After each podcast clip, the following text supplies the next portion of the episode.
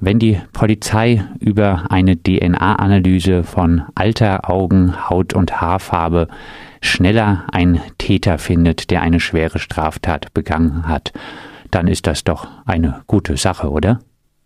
Also erstmal ist es so, dass es im Gesetzentwurf äh, leider nicht so ist, dass es ähm, dass der Einsatz begrenzt ist auf schwere Straftaten, sondern das wird sozusagen zum Beispiel auch bei Diebstählen oder so eingesetzt werden.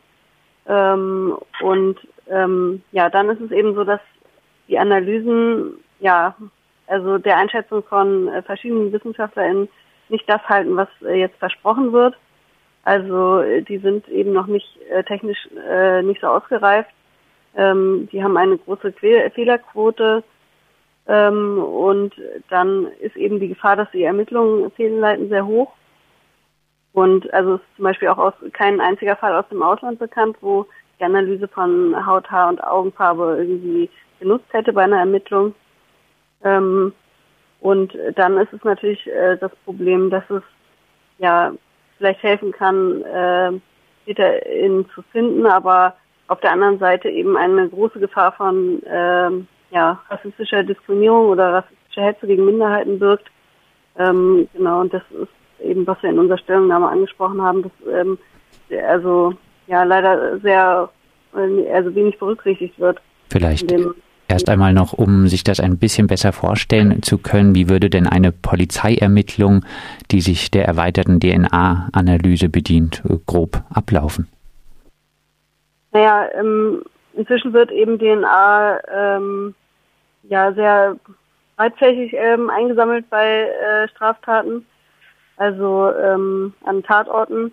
Und da ist natürlich die Sache, dass DNA, äh, also DNA kann auf viele Weisen an einen Tatort kommen und muss nicht unbedingt im Tatenzusammenhang stehen, das muss man immer äh, denken.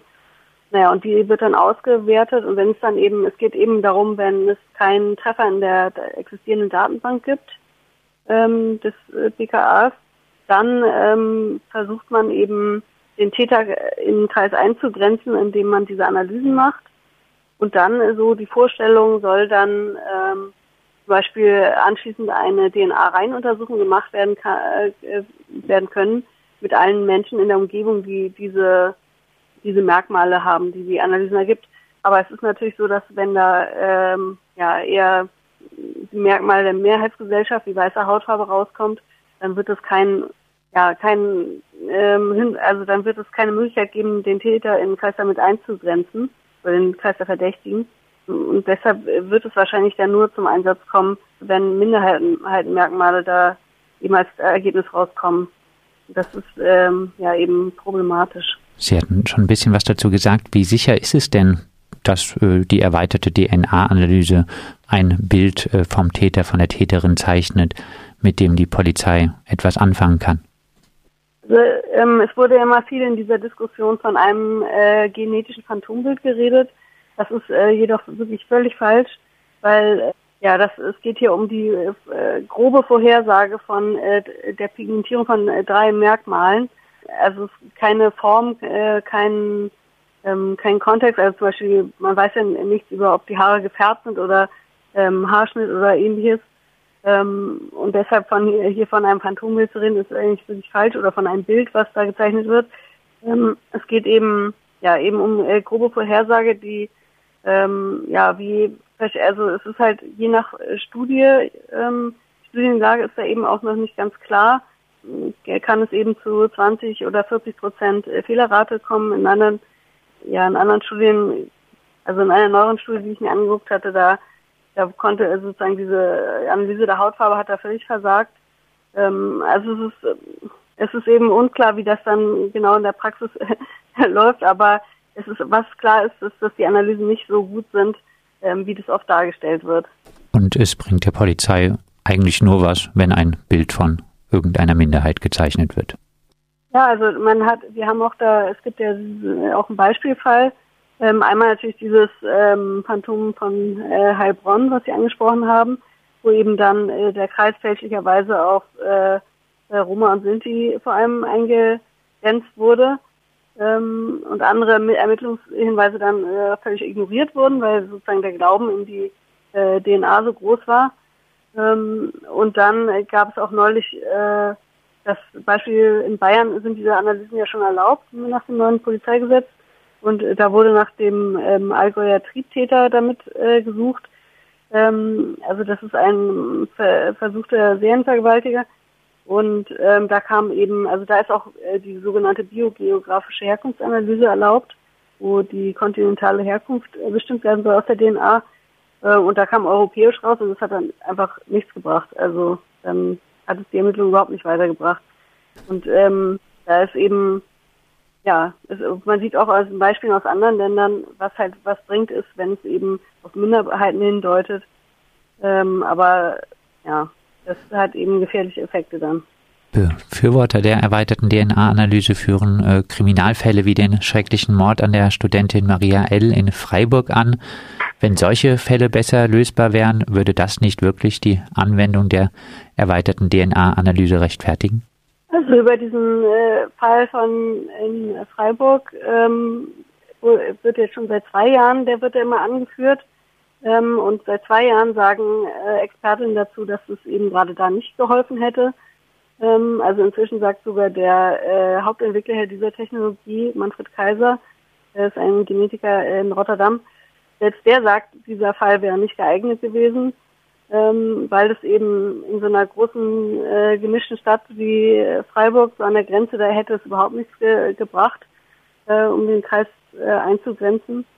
Und ähm, ja, deshalb, also das ist schon mal falsch und ähm, natürlich sozusagen ist es immer eine äh, Abwägung, aber man sieht auch gerade an diesem Fall, der wurde ja so gelöst mit äh, konventionellen Ermittlungsmethoden.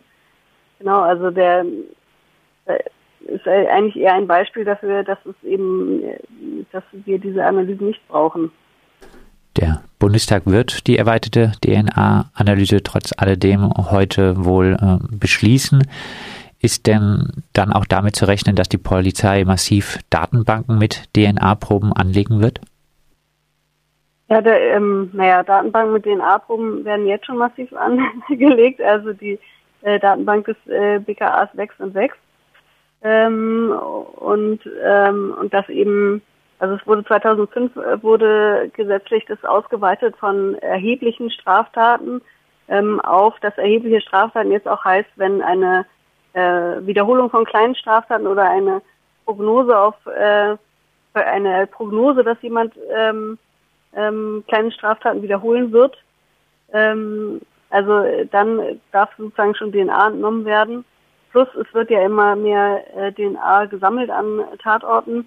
Ähm, also das äh, haben wir jetzt schon. Also die Frage ist dann, ob das sozusagen diese neue Technik massiv eingesetzt wird. Ähm, ich denke, das wird sich zeigen, aber da die Analysen inzwischen relativ äh, günstig sind ähm, und da eben so ein großes Vertrauen offensichtlich äh, da drin ist, also ein äh, fälschliches Vertrauen, ja, muss man sehen.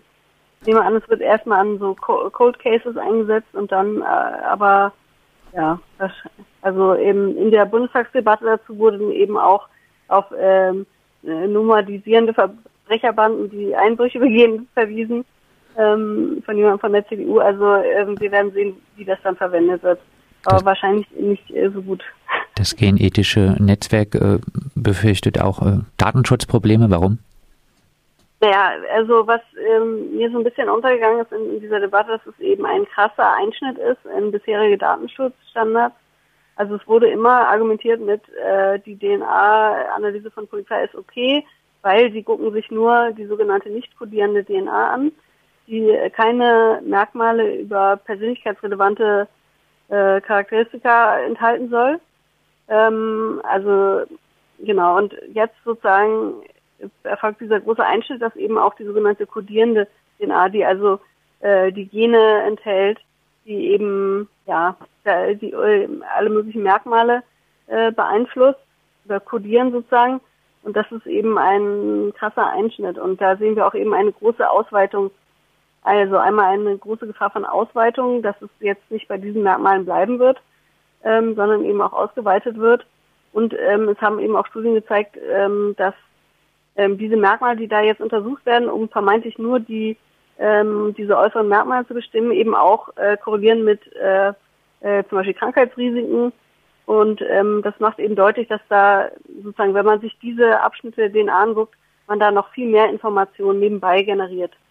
Vielleicht. Und, äh, das finden wir äußerst bedenklich. Abschließend, äh, sehen Sie denn nach der Verabschiedung der erweiterten DNA-Analyse noch Chancen, diese Methode wieder zurückzudrängen oder wird die Polizei sie nun immer massiver anwenden? Ich denke, das äh, werden, also wir werden das auf jeden Fall weiter beobachten und äh, gucken, wie konkret das dann eingesetzt wird. Ähm, ob es vielleicht ähm, ja dann irgendwie auch zu einer Nüchterung kommt, weil es gar nicht so viel bringt. Aber wenn es dann tatsächlich zu ähm, so DNA-Reihenuntersuchungen, von denen nur Minderheiten äh, betroffen sind, äh, kommt, dann wird man das sicher äh, da beobachten müssen und kritisieren müssen und da irgendwie äh, gegen vorgehen müssen. Weil, ähm, ja, das wäre sehr, sehr schade.